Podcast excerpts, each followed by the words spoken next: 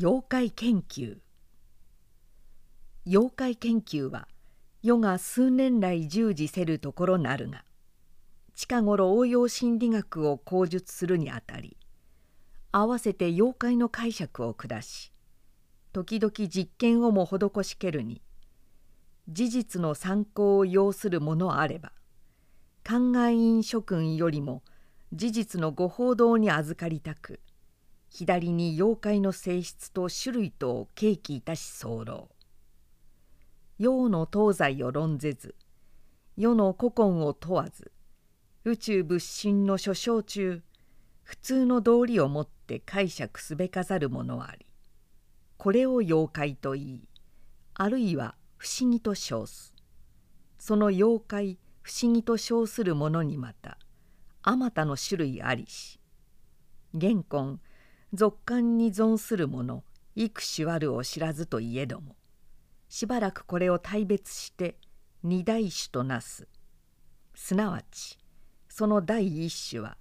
内界より生ずるもの第二種は外界に減ずるものこれなり。しかしてまた内界より生ずるものに二種ありて他人の媒介を経てことさらに行うものと自己の心身の上に自然に発するものの別あり故に世は妖怪の種類を分かちて左の三種となさんとす。第一種すなわち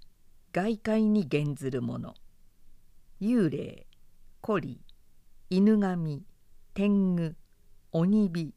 妖精その他諸外界の妖精。第二種すなわち他人の媒介によりて行うもの。不劇神おろし人相味墨色牧税予言祈祷殺心催眠その他諸現術。第三種すなわち自己の心身の上に発するもの。